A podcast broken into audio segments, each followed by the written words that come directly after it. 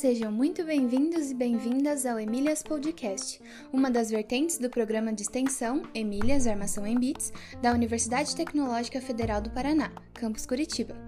Nosso objetivo é incentivar a presença de mulheres na área da tecnologia, com foco em computação. No episódio de hoje, conversaremos com Marielle Vessel, doutorando em Ciência da Computação pela USP.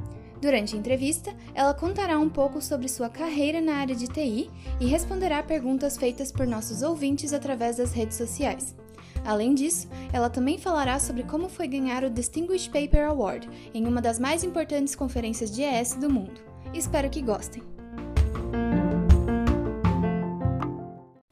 Olá! Hoje estamos aqui com a Mairielle Vessel. Ela é doutoranda em Ciência da Computação na Universidade de São Paulo. Quem vai entrevistar ela comigo hoje, novamente, claro, é a professora Maria Cláudia Emer, co-host do Emílias Podcast e também coordenadora do programa de extensão Emílias Armação e Bits. Tudo bem, Maria Cláudia? Tudo bem, Adolfo. Seja bem-vinda ao Emílias Podcast, Marielle. Tudo bem? Muito obrigada, tudo bem, Adolfo? Tudo bem, Maria Cláudia? Tudo bem. Então, acho que vamos começar né, com as perguntas. É, alguns ouvintes nos mandaram algumas perguntas, né? Então, vamos começar aqui com o que são bots e como eles podem ajudar engenheiras de software?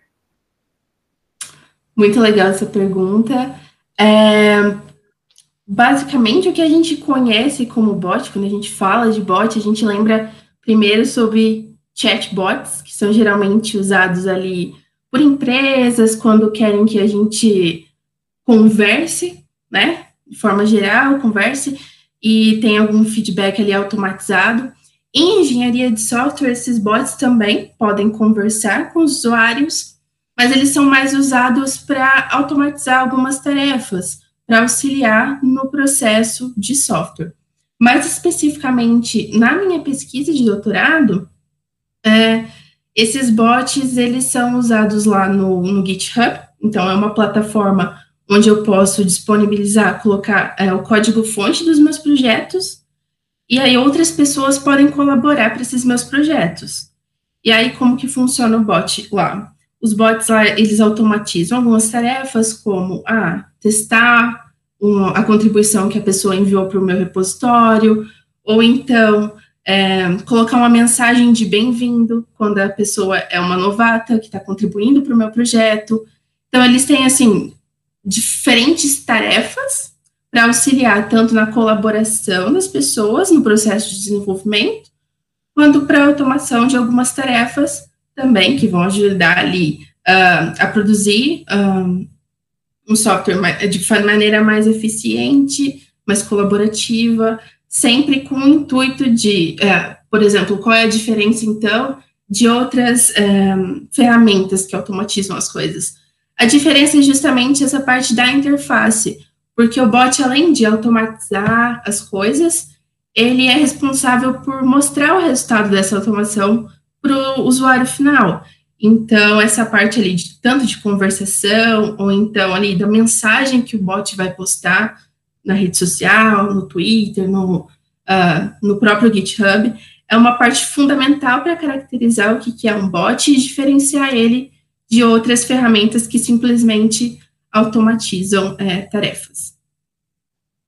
Bem interessante. Eu ontem mesmo eu estava num, num, site, desculpa, na verdade é, é, é existe um site chamado osprogramadores.com e aí eles têm uma série de desafios e você pode escrever, resolver o seu desafio, e aí você submete um pull request, é assim, para quem está querendo aprender todo esse mecanismo de pull request, etc. E, inclusive, eles têm também um, um bot lá que diz se a sua submissão está ok. Não, não chega ao ponto, por exemplo, de dizer que seu código está correto, porque aí eu acho que seria um pouco mais avançado. Mas uhum. vou deixar na, na descrição do, do episódio isso aqui. E também você escreveu um artigo né, so, sobre bots, engenharia de software, e o que eu achei interessante foi até talvez o, motivo para a gente trazer você aqui para ser convidada aqui para falar que você ganhou, você, claro, você e seus coautores, mas você é a autora principal, né?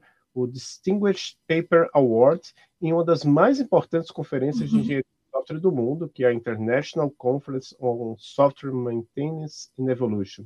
Como é que, que, que isso aconteceu? O que é que isso representa para você? Então, é bem interessante, né? Porque é, esse artigo, ele foi uma colaboração, é, tanto ali né, no nosso grupo de pesquisa, meus dois orientadores, e é, professor Marco Aurélio Gerosa, professor Igor Steinmacher, e também o meu uh, orientador de graduação, que se tornou também membro ali de todo esse trabalho, professor Igor Vise, e a colaboração também com o professor Alexander Serebrenik, da, da trabalha na Holanda. É, a gente queria, basicamente nesse artigo, a gente queria entender qual era o impacto de, a gente chama adotar um bot desse para interagir no meu projeto. Então, ok, as coisas acontecem de certa forma antes do bot, certo? As pessoas mandam os pull requests, aí tem uma série ali de é, comentários, até decidir se aquele, aquele código está ok para ser integrado ao projeto. E aí, quando eu adiciono esses bots, o que, que acontece? O que, que isso uh, muda no projeto? Me, isso implica em menos ou mais comentários, menos ou mais tempo para aceitar ou rejeitar o pull request, enfim. E aí, a gente levou um tempo, né, é, decidindo como que a gente ia abordar essa, esse problema.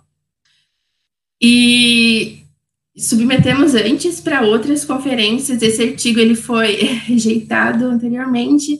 E aí foi uh, basicamente a minha primeira rejeição. E aquilo uh, foi difícil para entender, né? O porquê que aquilo tinha acontecido. E, obviamente, uh, foi um, um tempo em que eu me questionei bastante sobre o meu papel ali no doutorado e se eu deveria ou não continuar que realmente foi algo que a gente se dedicou muito, houve muita dedicação, e simplesmente, não, isso não é bom o suficiente. Mas eu lembro muito forte, assim, do que o Igor, meu professor Igor Steinmacher falou, que cada artigo tem a sua casinha, então fica tranquila que a gente vai uh, entender o porquê que isso não, não deu certo, e a gente vai melhorar, e vai mandar para outro lugar e, e, esperar o feedback. E aí, quando a gente hum, é, trabalhou naquele artigo por mais alguns meses, enviou novamente, e quando teve a notícia do aceito, o simples aceito, ele já foi, assim, muito revigorante para mim, foi muito importante, porque eu entendi que o trabalho, ele nunca é perdido, você sempre consegue é, entender onde você falhou e melhorar, enviar para outro lugar, enfim. Mas quando a gente olhou para a lista né, de artigos que foram submetidos, e estranhamente aquela lista ela estava com umas ordens que não fazia sentido. Ué, por que está nessa ordem? Né? Será que é pelo nome do autor? Será que está ordenado pelo nome do autor? Não, mas não está. E aí a gente começou a ver, acredita que esteja ordenado pela ordem de, de melhores avaliações. Nossa, o nosso artigo está em, acho que era terceiro, Falei, nossa, isso é muito, muito gratificante para mim, ver o meu, o meu trabalho, uma menina que saiu da, da graduação aqui no, no, no meio do Paraná, é, conseguir ter um artigo aceito e ainda está entre os três melhores. E aí, quando realmente chegou o e-mail falando sobre o, o prêmio, eu não acreditei. Foi algo que realmente deu um impulso, assim, uma força que eu estava precisando naquele momento para continuar. Então, assim, é, foi muito bom. É um, a recompensa de, de um esforço de praticamente um ano trabalhando no, naquele projeto. Muito bom mesmo. É, parabéns. Obrigada.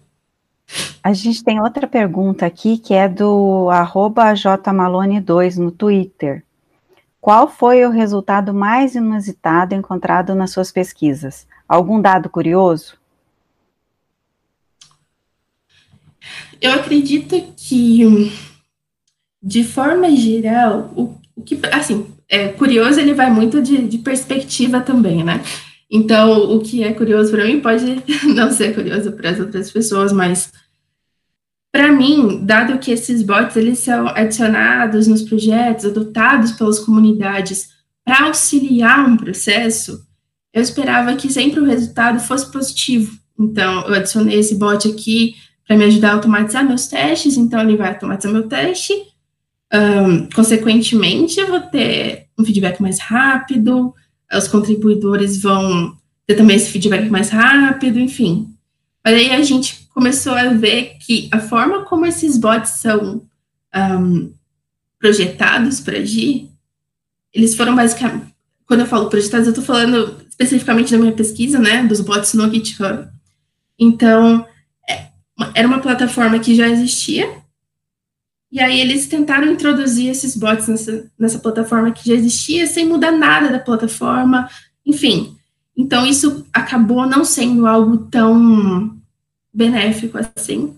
Que os bots, eles começam, quem quer desenvolver um bot, ele tem que se adaptar a algumas limitações que a plataforma tem, enfim, porque ela não foi projetada inicialmente para ter esses bots lá.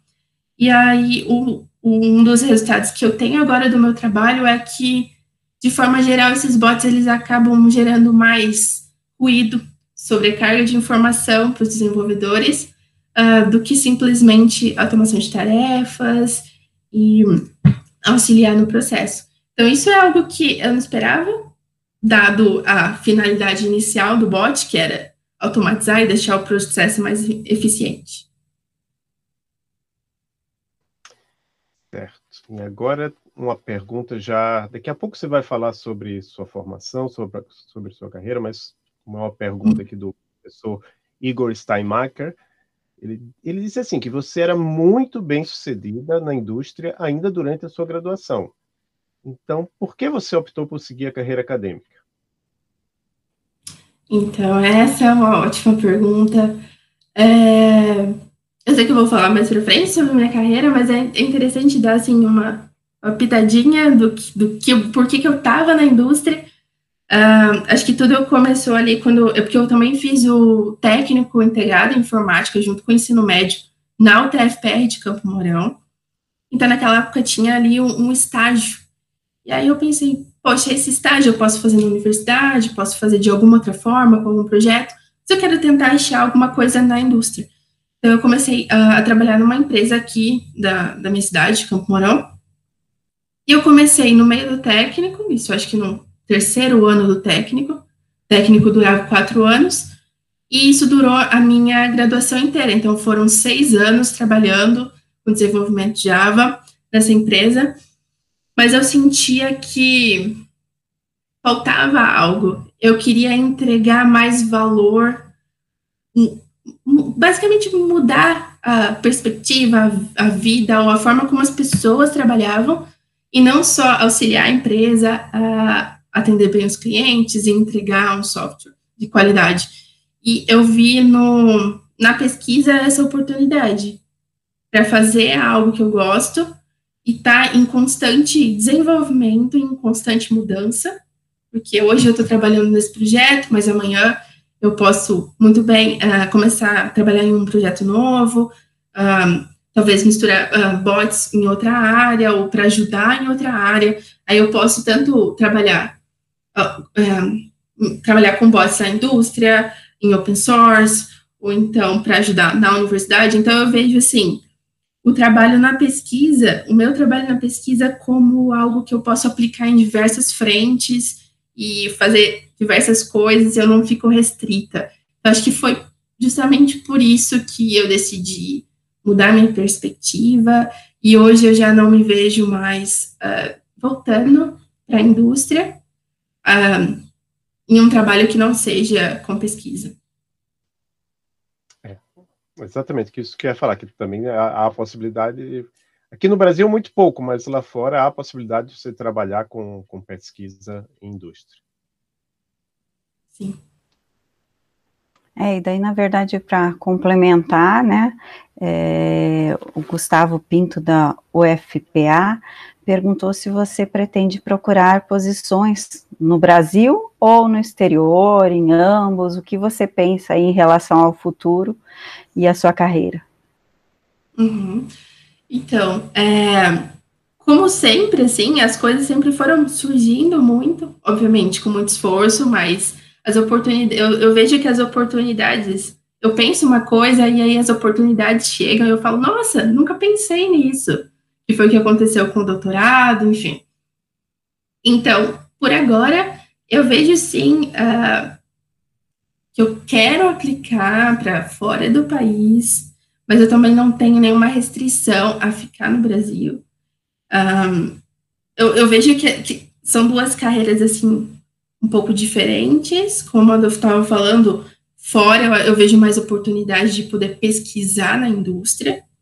Então isso é muito interessante para mim. Eu estou totalmente aberta para voltar para a indústria se o foco for pesquisa, inovação. É, e é algo que eu não vejo tanto no Brasil. Então, se surgisse uma oportunidade como essa, eu gostaria muito de ir para fora, mas eu também gostaria de contribuir para o crescimento aqui da pesquisa no Brasil, porque, de forma geral, eu comecei aqui no Paraná, depois eu fui para São Paulo, estou fazendo meu doutorado em São Paulo, então eu quero, com certeza, é, dar esse retorno para o Brasil, acho que é o mínimo que eu posso fazer, então, mesmo que eu saia, eu quero continuar tendo pesquisas aqui e contribuindo para o avanço aqui no Brasil. E você, esse artigo que você publicou já foi em colaboração, né, com, com gente do exterior, mas você escreveu ele todo estando aqui no Brasil? Isso, foi em colaboração, mas foi colaboração remota. Sim, eu tava, eu ainda não tive uh, a oportunidade, digamos assim, de sair do Brasil. É, só um, um adendo, porque é, é, é uma realidade hoje da carreira de pesquisador que a gente pode colaborar, colaborar remotamente com gente do mundo todo. Mas agora eu passo para a pergunta da Letícia M, também foi lá no Twitter. Ela pergunta se existe algum tipo de viés de gênero, de classe, etc., na abordagem de bots de software. Eu imagino que ela esteja querendo dizer isso em como os bots interagem com, com os desenvolvedores. Uhum. Ah, legal, muito legal a pergunta da Letícia, porque é como eu estava falando. Esses bots, eles são desenvolvidos tanto por uh, outras empresas que querem colocar o feedback da, da ferramenta deles no, ali no processo, né, no, no próprio request, ou então pela própria comunidade. E quando eu falo que eles são desenvolvidos, é basicamente eles definem o que o bot vai falar, como que o bot vai falar. Então, sim, esse bot, ele pode sim ter um viés. E representa, ele representa, na verdade, uh, tanto o que a empresa quer passar, quanto o que a comunidade quer passar. No último estudo que a gente fez, que foi justamente olhando para os problemas que esses bots poderiam causar, uh, alguns mantenedores de projetos de software livre, eles estavam sim preocupados quanto a esse tipo de viés uh, que os bots podem introduzir, e tanto que algumas pessoas podem não se sentir representadas pela, pela linguagem, simplesmente pela linguagem que o bot usa para passar esse feedback. Então, eu lembro até de um, de um caso que a pessoa disse sobre se eu desenvolvo um bot em, em inglês, uma pessoa de fora, ela gostaria, muitas vezes, conversar com o bot, enfim, ter esse feedback na própria língua dela, para ela se sentir mais acolhida pela comunidade, enfim. Então, tem todo esse essa forma de como os bots são é, desenvolvidos e, e, o design dos bots para interagir com a comunidade depende muito ali do contexto e com certeza pode influenciar em como nas percepções, é, dependendo da linguagem que esse bot utiliza. Então, sim, é uma das coisas que precisa ser tomado cuidado na hora de, de desenvolver. E aí você já falou um pouco sobre sua formação, daqui a pouco você vai falar um pouco mais, mas o que eu queria saber é como é que lá atrás, que você falou que fez o curso técnico de informática, como é que foi a escolha por esse curso técnico? Você já se interessava pela área de computação antes? Como é que você se interessou pela área da computação? Uhum. É, é, isso é um dado engraçado, porque aqui, pelo menos na cidade, quando você está chegando, eu não sei como é agora, mas pelo menos na minha época, quando você estava chegando ali na próxima, uns dois anos, um ano antes de entrar no ensino médio, os pais já começavam a conversar, ah, tem um ensino médio lá na UTF, é muito bom, seria legal que nossos filhos entrassem, você viu que tem a prova? Então, tinha até cursinhos, como se fosse pré-vestibular, assim, mas na verdade para entrar na, na UTFPR, no ensino médio. Então, foi algo que veio mais da minha família. Antes de entrar no ensino médio, eu não tinha noção nenhuma do que estava por vir, eu não tinha noção. Uh, eu sabia que eu tinha contato com o computador, tudo mais. Isso já faz o quê? 10 anos. Isso, mais de 10 anos. Então, eu tinha contato com o computador, mas eu não sabia o que, que, que ia vir pela frente, eu não sabia o que era programação, não sabia que isso estaria inserido no contexto das aulas, enfim. Uh, mas o primeiro passo foi mesmo da família, por, por falar: olha, eu acho que será muito bom para você entrar lá e aprender mais. O pessoal está falando que é muito bom, que as pessoas que saem de lá conseguem empregos bons, conseguem entrar em outras universidades legais, então a gente gostaria que você tentasse. Foi mais ou menos assim que começou meu interesse. Não foi então. É, meu interesse pela, pela computação ele veio assim mais familiar. E aí quando eu entrei realmente lá no curso, uh, eu estava um pouco perdida no começo. Nossa, o que está acontecendo aqui? Porque a dinâmica era totalmente diferente da, da, das escolas que eu tinha passado antes. O aluno ele tinha que ser muito por conta própria. Então você estuda se você quiser, você estuda da forma que você quiser, não tem professor te cobrando. E eu achei aquilo muito legal. E eu lembro da, da primeira aula que eu tive de programação, que foi o professor passando alguns desafios de lógica. E ele passou aqueles desafios, eu pensei, nossa, será que eu consigo fazer isso? E aí eu lembro que tinha um desafio específico que era ele passava a idade de duas pessoas e perguntava, ah, quando que o Joãozinho vai ter o dobro da idade da, da Ana? E aí eu, poxa, como que eu resolvo isso? Aí eu pensei, ah, vou, pens vou pensar em quantos anos que o Joãozinho tinha quando a Ana nasceu, ou, ou era invertido, alguma coisa assim. E aí o professor começou a passar nas mesas e ele falou, ah, como que você resolveu esse? Aí eu falei, ah, eu pensei quantos anos ele tinha quando, que ela, quando ela nasceu. Aí ele, nossa, Ninguém resolve assim.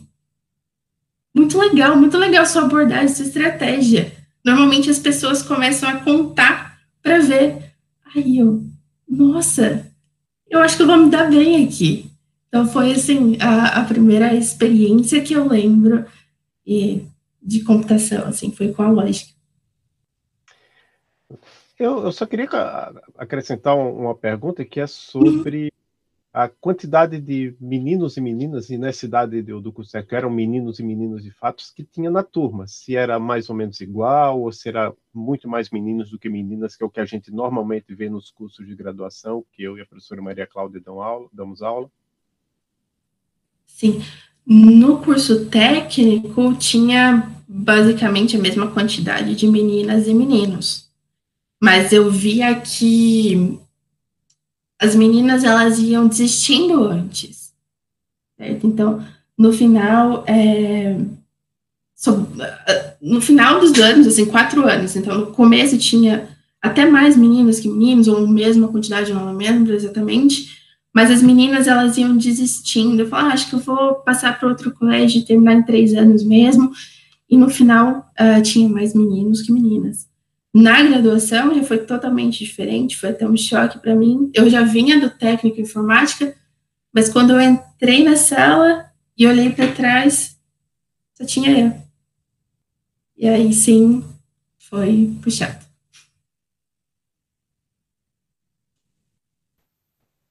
Essa é uma pergunta bem interessante, né? É importante para nós, é, porque realmente a gente vê isso nas nossas turmas, né? E, existe essa grande diferença do técnico para graduação. É isso que acontece. Muitas vezes tem bastante menina antes e depois elas acabam não seguindo é, nessa área. Né? Mas agora chegou naquela pergunta: como foi sua formação na área, né? Aquilo que o professor Adolfo vinha dizendo, ah, a gente vai perguntar daqui a pouco. Como foi, então? Uhum. Então, eu considero que minha formação na área ela começou no curso técnico, então lá em 2010, isso, em 2010 eu entrei no curso técnico de informática na UTFPR e comecei ali a, a entender o que era programação.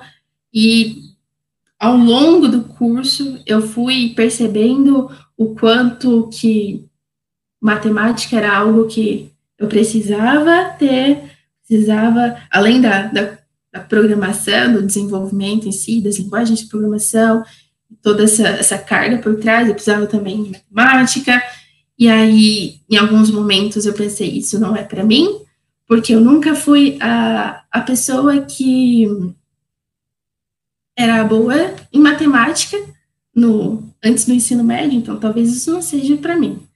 Mas eu fui continuando, continuando, sempre com bastante incentivo é, dos meus familiares para terminar o curso lá, pelo menos terminar o curso, o ensino técnico. Aí a gente vê o que acontece depois. Só que quando eu terminei o técnico, eu realmente gostava do que eu estava fazendo ali, e por eu já ter essa experiência né, de dois anos trabalhando, primeiro como estagiária, e depois eu fui efetivada nessa empresa de desenvolvimento, eu me enxergava nessa área e eu via um futuro ali, apesar das dificuldades. Então, é, eu cheguei sim a pensar em outras coisas, mas sair de Campo Mourão não era uma, uma possibilidade. Então, eu tinha que me que pensar nos cursos que tinham aqui e eu queria continuar na UTFPR. Então, eu poderia ir para engenharia civil, para engenharia de alimentos, alguns outros cursos, mas eu não me enxergava nesses cursos. Uh, eu falei, ok, eu vou tentar a ciência da computação, vamos ver. E aí eu passei no, no vestibular, no Enem, na verdade, e entrei no curso. A hora que eu chego na sala, eu era a única menina, e aí começaram outros desafios, que eram desafios que eu não tinha visto no técnico. Eu acho que desafios da carreira, que eu posso dizer, eles na, na graduação eles foram mais voltados para isso, porque me esforçar, enfim, sempre, sempre aconteceu, mas uh, na graduação eu via é, muito mais forte essa questão de gênero. E depois disso, eu terminei a graduação. Na verdade, antes de terminar a graduação, eu me envolvi num projeto com o professor Igor Vise, e como eu trabalhava na época, não era então um, uma iniciação científica paga nem nada, mas eu queria muito ver o que era essa questão, o que era essa pesquisa, como funcionava, porque eu realmente estava com essa intenção já de não seguir no, na carreira de desenvolvimento.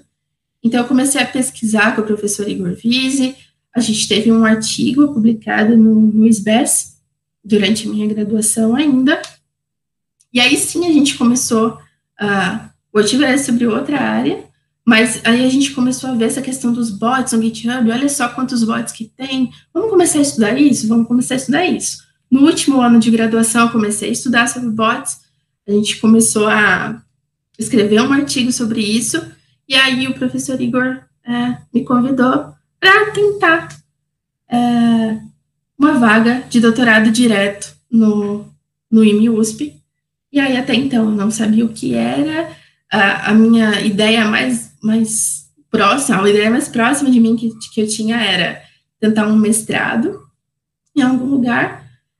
Aí eu pensei, poxa, se ele está falando que há essa possibilidade, vamos tentar então, vamos tentar. E aí ele me, me apresentou o professor Marco Aurélio Gerosa, que foi orientado, o orientador dele também.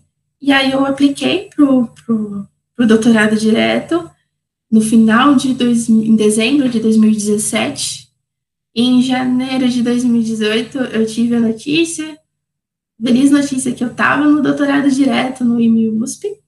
E aí sim começou a minha carreira em outra cidade, onde eu não conhecia ninguém, e com um desafio maior de me dar bem tanto na pesquisa quanto na carga de disciplinas que eu tinha que era mais pesada do que simplesmente no mestrado ou, ou no doutorado, no doutorado direto eu tinha o dobro de disciplinas para cumprir, num tempo menor. E é isso. E agora eu me encontro é, nos estágios finais do doutorado em ciência da computação. Ah, que interessante. Eu também fiz doutorado lá no, no IMUSP, mas eu já tinha feito mestrado, né? Então já, já tinha todos os, os créditos de disciplina do mestrado. Quer dizer, eu tinha feito mestrado em, em Pernambuco, mas eles aceitaram os créditos, reduziram bastante a quantidade de créditos para mim. E aí, é... ah, sim, eu queria deixar claro que para quem estiver ouvindo, isso não é uma coisa fácil, né? O, o pessoal apostou em você, de, de olhou para o seu currículo, inclusive a sua publicação no Simpósio Brasileiro de Engenharia de Software, disse, não, vale a pena apostar em que a Marielle entre no doutorado direto, que normalmente o, não, é, não é o caminho comum aqui no Brasil, né? O caminho comum realmente é primeiro se fazer mestrado, dois anos, dois anos e meio, depois entrar no doutorado. E aí, como você está seguindo uma carreira acadêmica, é, eu acho que é óbvio para todo mundo que o inglês é essencial para você, né? Agora, até que ponto a matemática tem sido importante para você, para essa sua carreira na computação? Fala um pouco também do inglês, sobre a importância dele para você hoje, mas eu queria saber também do, da matemática. Uhum.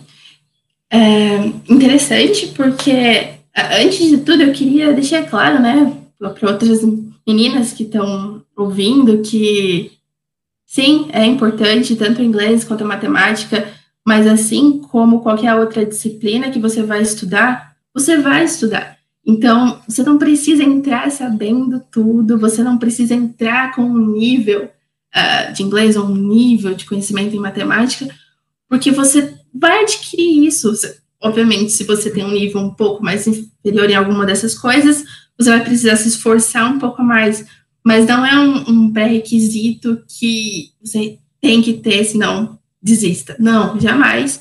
E eu sou é, a prova disso, porque olhando para trás, às vezes eu até me emociono em pensar o, como era o meu inglês uh, quando eu entrei no doutorado. Eu acho que uma das coisas que mais, assim, me impedia de me ver no doutorado, ainda mais no doutorado direto, era justamente uh, o meu inglês porque quando criança, quando mais nova, é, nunca foi algo que eu pensei que seria super essencial para minha carreira. Então, obviamente, eu, eu, em alguns momentos eu estudei inglês, mas quando eu tinha alguma dificuldade, eu falava, ah, acho que não, vou parar. E quando eu me peguei entrando no doutorado, eu pensei, poxa, e agora? Vai chegar uma hora que eu vou precisar falar inglês. Então, assim, eu sabia do, do, do que eu precisava mais para frente ter, mas isso não foi também algo que me, que me impediu. Sempre deixei claro dos meus, os meus limites, obviamente, mas uh, eu sabia que, uh, ao contrário das outras pessoas que estavam ali comigo estudando, o meu nível de inglês era menor, então eu precisava me dedicar mais. E eu lembro da primeira é, da primeira conferência que eu participei, que foi justamente para apresentar os resultados desse trabalho que eu comecei a fazer no final da graduação sobre bots. Foi, uh, eu fui para Nova York, então já foi um sonho assim sendo realizado. E aí eu fui, aí eu tava lá, falei, poxa, agora eu vou ter que apresentar, né? E gente, de verdade, assim, o meu inglês não é a melhor coisa hoje, mas era muito limitado, mas muito limitado mesmo. E eu fui. Eu fui e é, eu tinha minha colinha e eu coloquei o meu tablet na frente do computador e eu falei, se eu ficar muito nervosa, eu vou tentar olhar para a colinha. E sim, eu li. Eu li a apresentação inteira. E eu me orgulho hoje de ter lido a apresentação inteira, porque foi uma barreira que eu, que eu quebrei e hoje eu estou aqui, então eu consigo olhar para trás e ver todo o meu esforço, tanto no inglês quanto em questões de matemática, que até hoje não são fáceis para mim. Mas eu consigo ver esse, esse progresso. Então, assim, a minha mensagem é: sim, você precisa, mas você consegue. Assim como todas as outras matérias que você vai estudar, vai ser apenas uma coisa a mais que você vai precisar se dedicar. E hoje eu olho assim é, a quantidade de tempo que eu demorava para escrever um e-mail. Quando alguém me pedia, ah, então você manda um e-mail? Daí eu pensava, poxa, meu inglês. E, assim, duas horas para escrever um e-mail de quatro linhas. Para a hora de que ia, se eu voltar nesses e-mails hoje, com certeza várias coisas, assim, é, erradas que eu escrevia. Mas eu fui me, me esforçando, então sempre não desista. É, hoje eu vejo, sim, é super primordial, é primordial porque eu quero que a minha pesquisa, o, o resultado da minha pesquisa, tanto impacte pessoas que usam bots fora do Brasil. Então, eu quero saber discutir, conseguir discutir os resultados, mostrar o que eu estou fazendo, é, mostrar os impactos do que eu estou fazendo.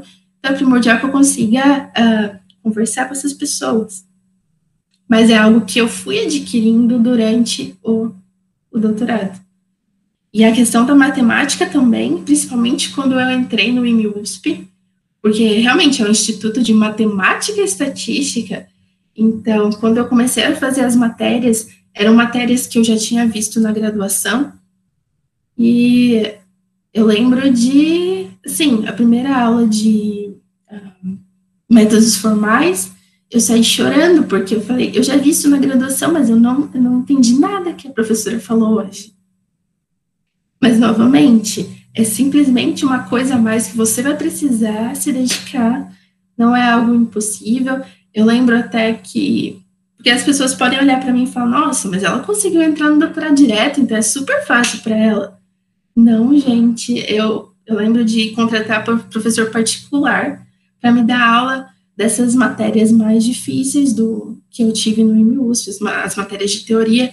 Então, eu tinha, assim, uma aula, duas aulas por semana para ajudar a resolver lista e tirar dúvidas, porque realmente existem coisas que a gente precisa de um esforço a mais, mas nada que vai impedir a gente de conseguir uh, atingir os objetivos. É isso aí, muito bem. É, e com relação ao seu dia a dia, como é hoje é, no doutorado? Você já fez todas as disciplinas, então agora você está tá fazendo a, a tese? Em que parte do desenvolvimento você está? Assim, é, até uma coisa que eu esqueci de falar que uh, eu tive também uma outra, né, no decorrer aqui do doutorado, então eu já fiz as minhas disciplinas e ali, junto com as últimas, as últimas disciplinas que eu tinha que cumprir, que foram no ano passado, eu também fiz um estágio na, de pesquisa na, na IBM Research, aqui no Brasil, em São Paulo. É, o, o, estágio também era é, relacionado a bots e, sistemas conversacionais, então foi muito legal também para o meu crescimento e ajudou a, a definir várias coisas do meu doutorado tudo que eu aprendi lá eu consigo aplicar agora no doutorado. E em que estágio que eu tô? Agora uh, já comprei as disciplinas, já fiz esse estágio e eu tô trabalhando nas partes finais, digamos assim, do meu da escrita mesmo da tese. Uh, eu faço a minha, de maneira geral, a minha pesquisa ela é qualitativa. Então eu entrevisto pessoas, eu mando questionários, eu faço esses estudos mais com pessoas, que isso é algo também que, uh, ao longo da minha carreira, eu fui me identificando mais. Um, e então é isso, assim, eu uso o meu tempo mesmo para me dedicar 100% a esses estágios finais da tese, de desenvolver os últimos estudos, Uh, eu estou fazendo um protótipo, né? Eu estou no, no, estágio de uh, entender o que, que as pessoas querem desses bots, porque, ok, eu, eu já vi então que esses bots uh, que agem no GitHub eles, têm, eles sobrecarregam de informação e nem sempre isso é útil, às vezes isso atrapalha até mesmo o fluxo de desenvolvimento. Mas o que, que a gente pode fazer para melhorar? Se os bots que existem hoje eles não estão ah, suprindo as necessidades, o que, que os mantenedores dos projetos, o que, que os contribuidores é, enxergam para esses bots e como que a gente consegue melhorar. Eu estou nessa etapa de entender o que pode ser feito, né, para melhorar os bots, uh, e depois eu vou ter um, um protótipo final de um bot uh, com essas melhorias. E aí eu, eu espero uh, defender em agosto de 2021. Então, eu estou ali nos últimos estágios, já com todas as. Eu já qualifiquei também, que é uma da, do, das etapas né, do doutorado. Então, você cumpre todos os seus créditos com disciplinas, e depois você prepara uh, a sua, o seu texto da qualificação para passar por uma banca, que essa banca vai falar se você está apto ou não para continuar, vai te dar sugestões do que melhorar, o que fazer até a finalização do seu doutorado. Então, em janeiro desse ano, eu passei por essa qualificação e estou terminando no, no rumo para terminar o doutorado. Ah, interessante. Então já está fase bem final mesmo, né?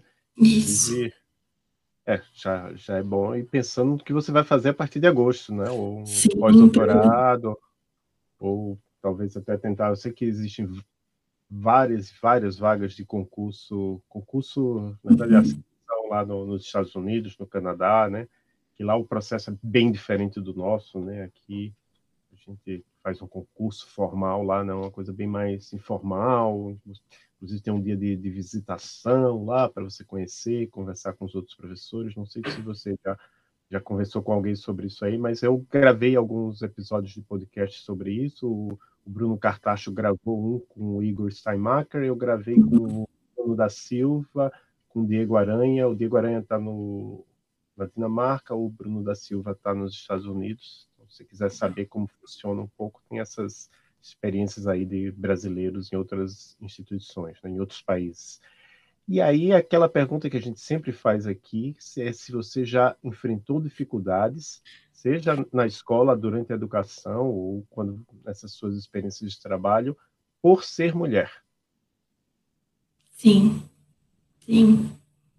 É, é, é uma questão delicada, né, de, de se tratar, mas sim, sempre eu vejo, é, acho que durante a graduação foi o período assim que eu mais senti isso, que como eu falei já eu era a única mulher na sala, então o mundo ele era, ali, o mundo da minha sala ele era construído uh, por um público masculino, querendo ou não, os assuntos eram totalmente voltados uh, para interesses de, dos homens, uh, as opiniões, enfim, tudo, tudo. E por muito tempo eu entendi que eu deveria me juntar a esse mundo. Eu, na verdade, eu não tinha referência, assim, até de professoras, uh, mulheres, assim, eram raras as professoras mulheres, eu lembro de duas professoras mulheres uh, durante a graduação, mas, uh, de maneira geral, eu tinha mais aulas com os homens, então, assim, realmente, todas as minhas influências ali na graduação, elas eram masculinas, então, eu me sentia como se fosse na obrigação de me juntar ao, ao time dos homens, e por muito tempo eu passei, realmente, tentando me provar, é, tentando mostrar que eu era suficiente, então, eu lembro de situações em que, assim, eu sempre, eu e mais dois um, meninos, ele, a gente sempre era as três pessoas que tirariam a, a maior nota da sala. Na maioria das, das disciplinas, enfim. Mas o engraçado, que, e que na época eu não percebia, era que é, sempre quando a nota ia sair, as expectativas estavam em um dos dois, nunca sobre mim. Então, quando eles. Eu lembro de um fato, assim, que foi engraçado, que as notas, o professor, é, para não divulgar o nome dos alunos, ele postou as notas com o registro acadêmico, o número do registro acadêmico. E aí, tudo, a gente na sala esperando a aula começar, e todo mundo, gente, saiu a nota, saiu a nota de autômatos, corre lá para ver. Aí eu abri, eu comecei a abrir no meu celular, só que eu já escutava as pessoas comentando atrás. E eles estavam falando: nossa, você viu esse RA? Esse registro acadêmico é antigo, é da época do técnico. Então, com certeza, quem tirou a maior nota foi o tal, que era um menino que também veio do técnico, assim como eu. Aí eu falei: poxa, que legal, né? Ele tirou a maior nota. Aí eu abri, olhei para o meu, a maior nota. Aí, gente, E, e, mesmo assim eu não me dava conta. Eu, eu olhava para aquilo e falava, acho que falta um pouquinho de esforço meu. Acho que falta um pouquinho de esforço, um pouquinho de esforço. E foi sempre assim, eu passei a graduação inteira tentando mostrar que eu podia estar ali. Mesmo vocês não entendendo, gente, eu posso estar aqui. E eles realmente, assim, sempre quando eu tinha oportunidade, falavam que eu me dava bem porque eu tinha amigos, homens que me ajudavam, enfim. Eu acho que a minha ficha caiu quando eu fui para o doutorado, porque aí a, a coisa de, de ser mulher, ela foi ainda intensificada com o fato de eu ser considerado o bebê que não deveria estar ali. É como se eu fosse uma criança sem experiência que nem deveria estar ali. E aí eu parei, eu, eu refleti muito durante os primeiros anos do doutorado, porque Aí sim, parecia que antes eu, eu conseguia lidar com o fato de querer me esforçar, me esforçar, mas já que eu era a mais sem, sem experiência, eu já não conseguia mais lidar com esse fato. E aí eu comecei a entender que não. O problema não estava comigo, o problema não estava com o tanto que eu me esforçava, o problema estava como as pessoas encaravam a, a minha presença ali. E foi algo assim, libertador. Hoje eu ainda enfrento algumas coisas, algumas coisas de pessoas, homens, querendo me explicar os que são bots, o que não são bots, falam, não, você está errada, isso não é. Mas eu consigo entender que não é uma falha minha, que não é algo que eu preciso me esforçar um pouco mais. Então, isso foi, assim, libertador. E também, tanto na, na área acadêmica, quanto nos próprios trabalhos que eu tive, aconteciam coisas parecidas. É, às vezes eu ficava com o, o serviço mais simples, que conseguiria ser resolvido mais rápido, mais simples. Então, assim, sempre teve esse, esse viés de gênero, mas. E eu fico feliz que hoje eu consigo entender que não é uma culpa minha, não é algo que eu precise melhorar, e sim algo que precisa ser trabalhado né, com todos que estão à minha volta.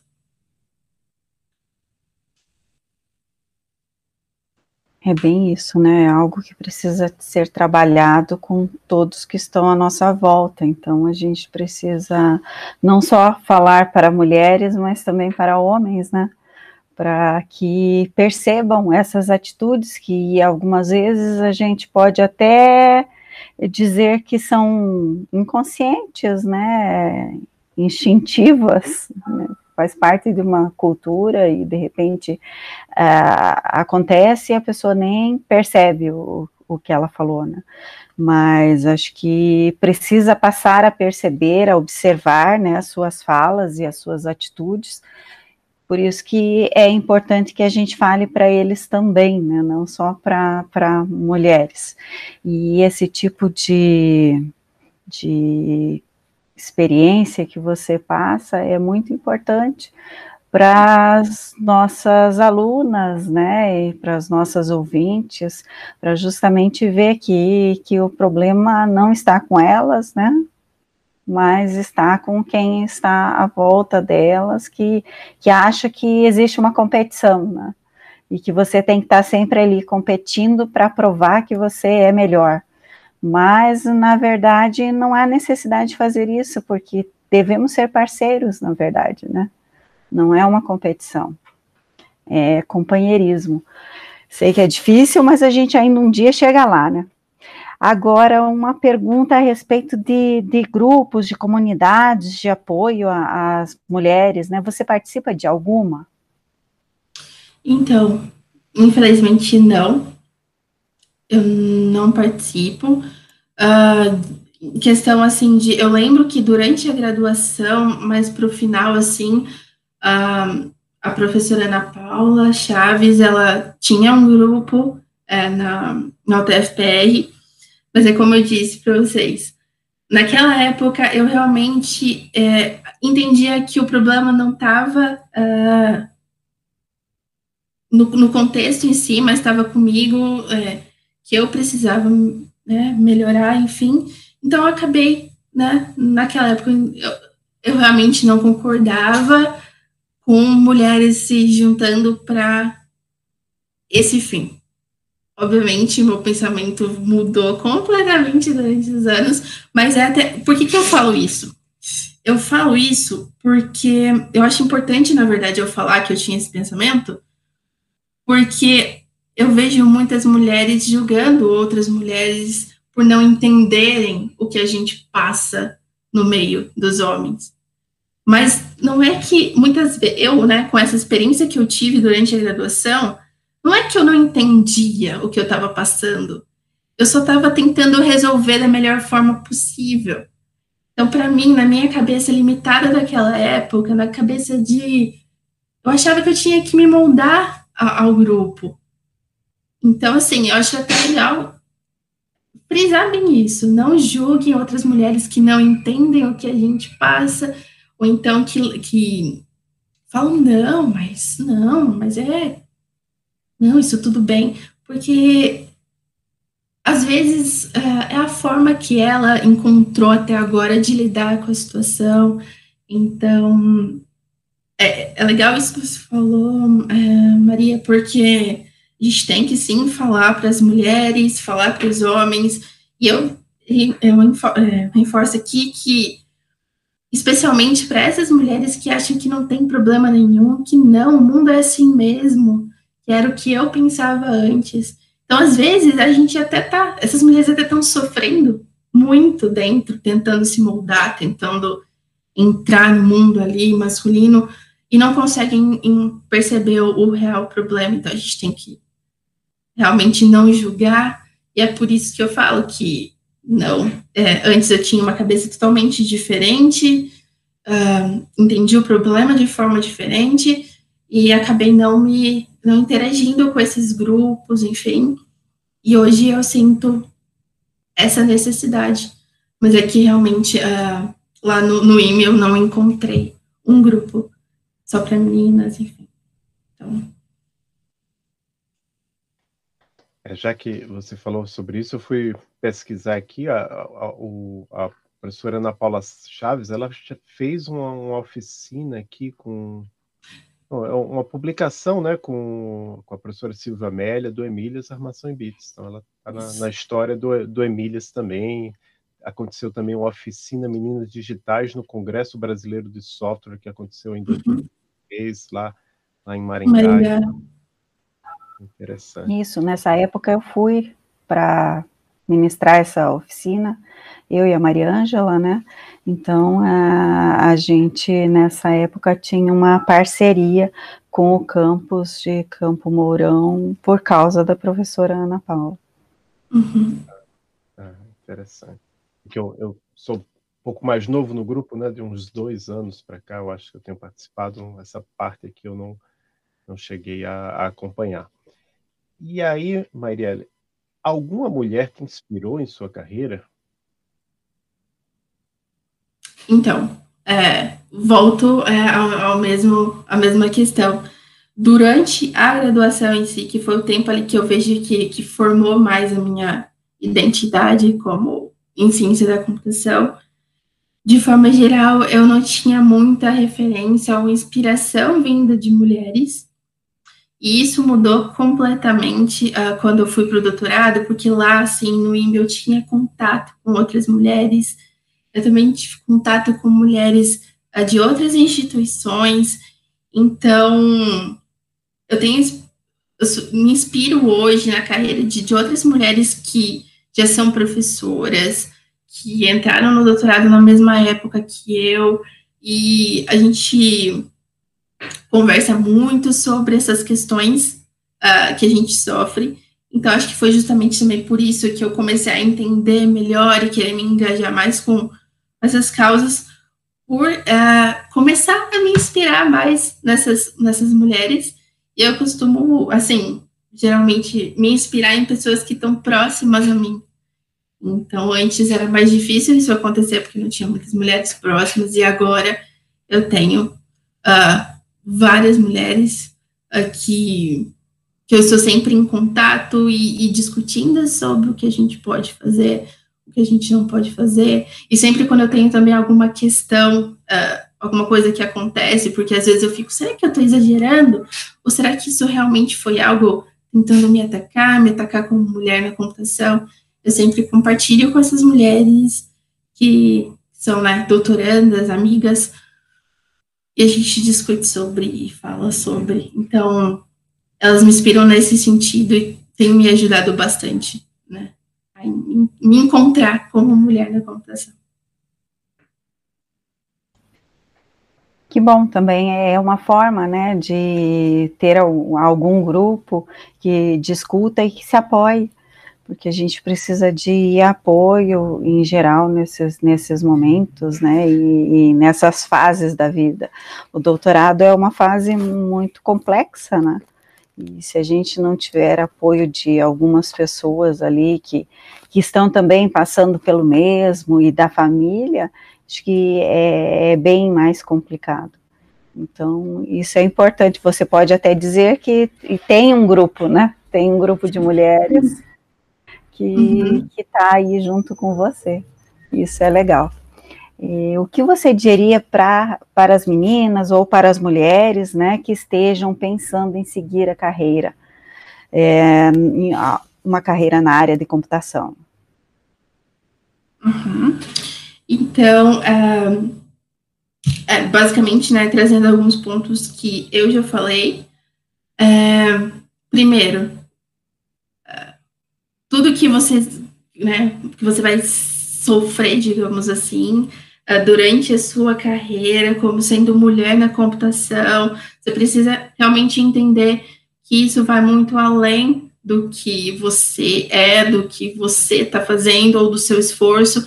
Então, nunca coloque o seu esforço em jogo, nunca é por conta de você estar fazendo menos ou fazendo ou não ter uh, conhecimento suficiente, enfim. Porque sim, algumas pessoas, como em qualquer outro aspecto da sua vida, vão sempre apontar erros, defeitos, mas não deixe isso te limitar. Entenda que sim, tem um contexto muito maior por trás disso uh, e continue ali. Uh, algo interessante, que é algo até que eu tenho feito muito nesses últimos tempos, que é parar de se esforçar e fazer as coisas para que as outras pessoas enxerguem valor em você, mas fazer as coisas para que você mesmo cons consiga atingir seus objetivos, uh, traçar objetivos e, e, e atingi-los.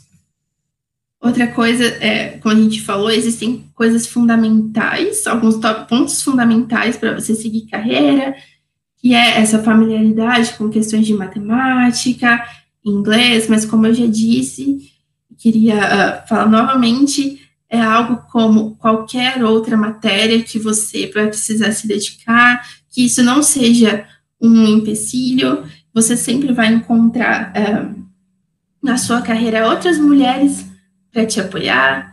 Então, assim como eu entrei no IME, eu, tenho uma amiga muito, muito especial, que eu queria até citar o nome dela aqui, a Tatiane Rosa, ela me ajudou muito, então toda vez que eu saía da aula chorando, ela ia lá eu me sentia acolhida e vendo esse amor e esse carinho de outras mulheres por, por você é muito bom. Você sempre vai encontrar isso, você sempre vai encontrar outras mulheres que vão entender, porque é diferente. Os anseios que a gente tem como mulher, as dúvidas, as questões são diferentes. Então, ter sempre também alguém que você possa de preferência da carreira, na mesma linha, né, na mesma carreira, enfim, para poder contar, conversar e tirar dúvidas e discutir as suas questões é muito bom, porque vocês vão estar alinhadas, né, e você vai conseguir entender melhor, discutir, enfim, ter alguém de apoio é muito bom, outra mulher que esteja seguindo a mesma carreira. E é isso, não desistam, e a gente tem um futuro brilhante pela frente como mulheres na computação. Muito bom. Então, agora a gente vai chegar na chegando à finalização do, do nosso episódio. Antes de, das palavras finais, a gente queria saber se você tem algum livro, filme, série, podcast, quadrinho. A gente é bem aberto com as indicações, pode ser é, técnica ou não técnica, você escolhe. É só alguma coisa que você queira indicar para as nossas ouvintes, para os nossos ouvintes. Uhum. Eu acho que eu vou, vou, seguir nessa, nessa mesma linha de né, dessas questões uh, sobre mulheres, enfim. E um livro que eu li, eu acho muito interessante indicar, já não é um livro novo, várias pessoas já conhecem, mas é Os Homens Explicam Tudo para Mim. Eu acho que é legal para nome do livro, né? Os, os Homens Explicam Tudo para Mim. É, acho que é legal tanto para as mulheres, que ali você vai. Eu gosto desse tipo de livro porque ele mostra alguns problemas que vão acontecendo ali ao longo da nossa vida, né, na, do nosso posicionamento como mulher na, so na sociedade.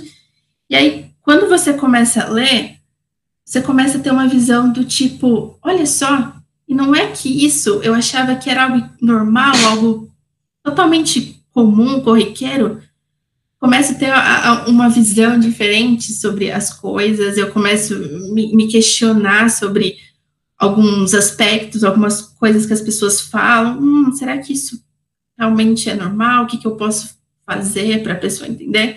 Eu acho que depois que eu li esse livro, eu comecei a. Porque antes eu também tinha algo do tipo, ok, temos um problema aqui, Uh, só que eu acho que eu não vou, me, não vou interferir. Eu vou deixar a pessoa falar o que ela quiser para mim e me tratar mal, ou me, me desvalorizar, ou então me explicar o que é um bot, mesmo eu fazendo doutorado sobre bots.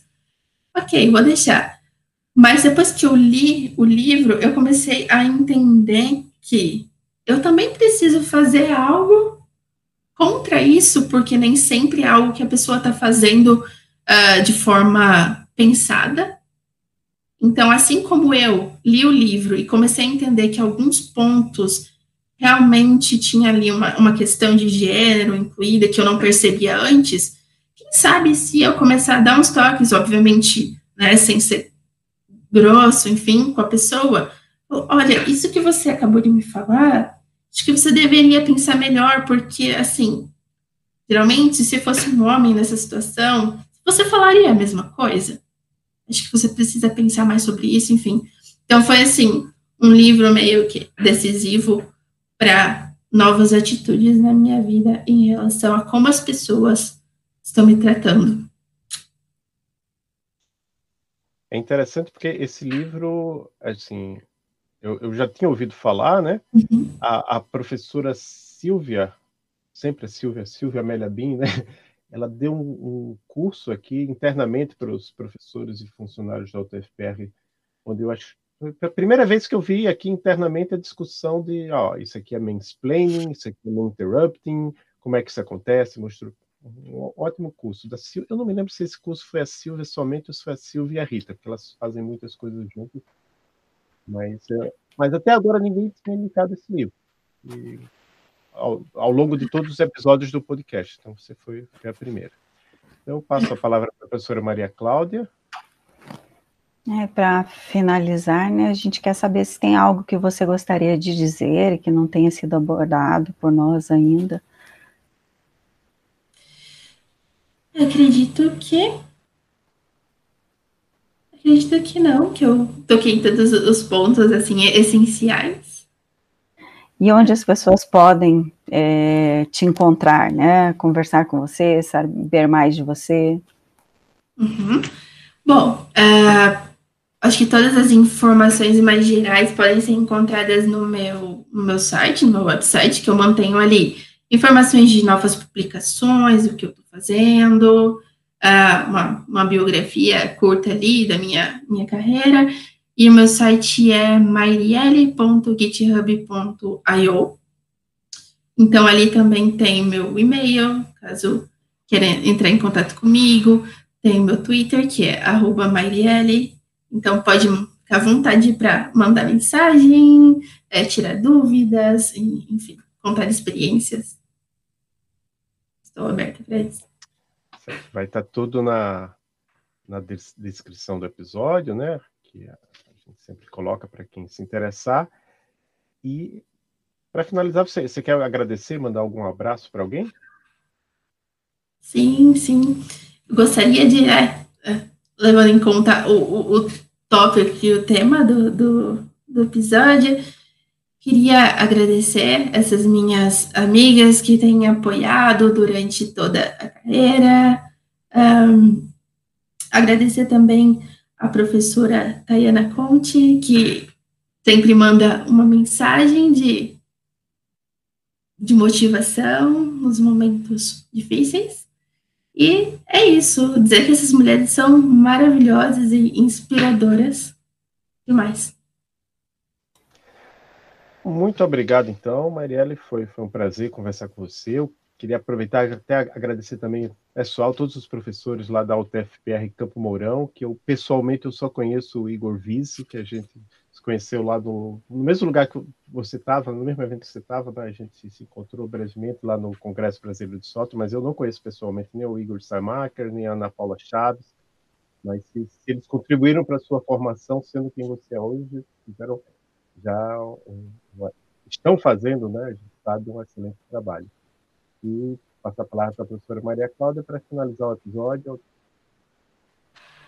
É, também quero agradecer, né, por você ter aceitado o convite. Acho que foi muito importante essa conversa que a gente teve com você, os depoimentos que você deu, né? Acho que isso pode ajudar muito as meninas que estão querendo entrar nessa área ou que estão na área e muitas vezes pensando se vão continuar ou não, né? Porque a gente percebe que muitas das nossas alunas é, chegam em determinado momento, né? E pensar, será que vale a pena continuar? ou eu deixo tudo isso porque afinal de contas eu já tenho um emprego, né, que começou com um estágio, mas que já virou trabalho. Então, é, eu acho que tudo que você falou foi muito importante, né, é, para essas meninas, para motivar, para mostrar que, que a gente não deve desistir e que as oportunidades elas vão aparecer, né? E tudo depende da forma como você trabalha nesse tempo, né, em termos de estudo, de dedicação. Me pareceu que você é uma pessoa muito dedicada, né, e, e delicada também, né, no modo de falar, e, e nos sentimentos. Então, acho que tudo isso é, é muito importante para a gente. Muito obrigada, Marielle. Eu que agradeço a oportunidade de estar aqui e contar um pouco dessa história e mostrar, né, que por mais que tenham dificuldades, permanecem, se é isso que realmente você quer fazer, tem um futuro maravilhoso e brilhante pela frente, as oportunidades vêm, elas vão, nem sempre todas as oportunidades que aparecem são as oportunidades que vão permanecer, mas tem um futuro por aí. Obrigada. Obrigado. Então, tchau, tchau. Tchau, tchau.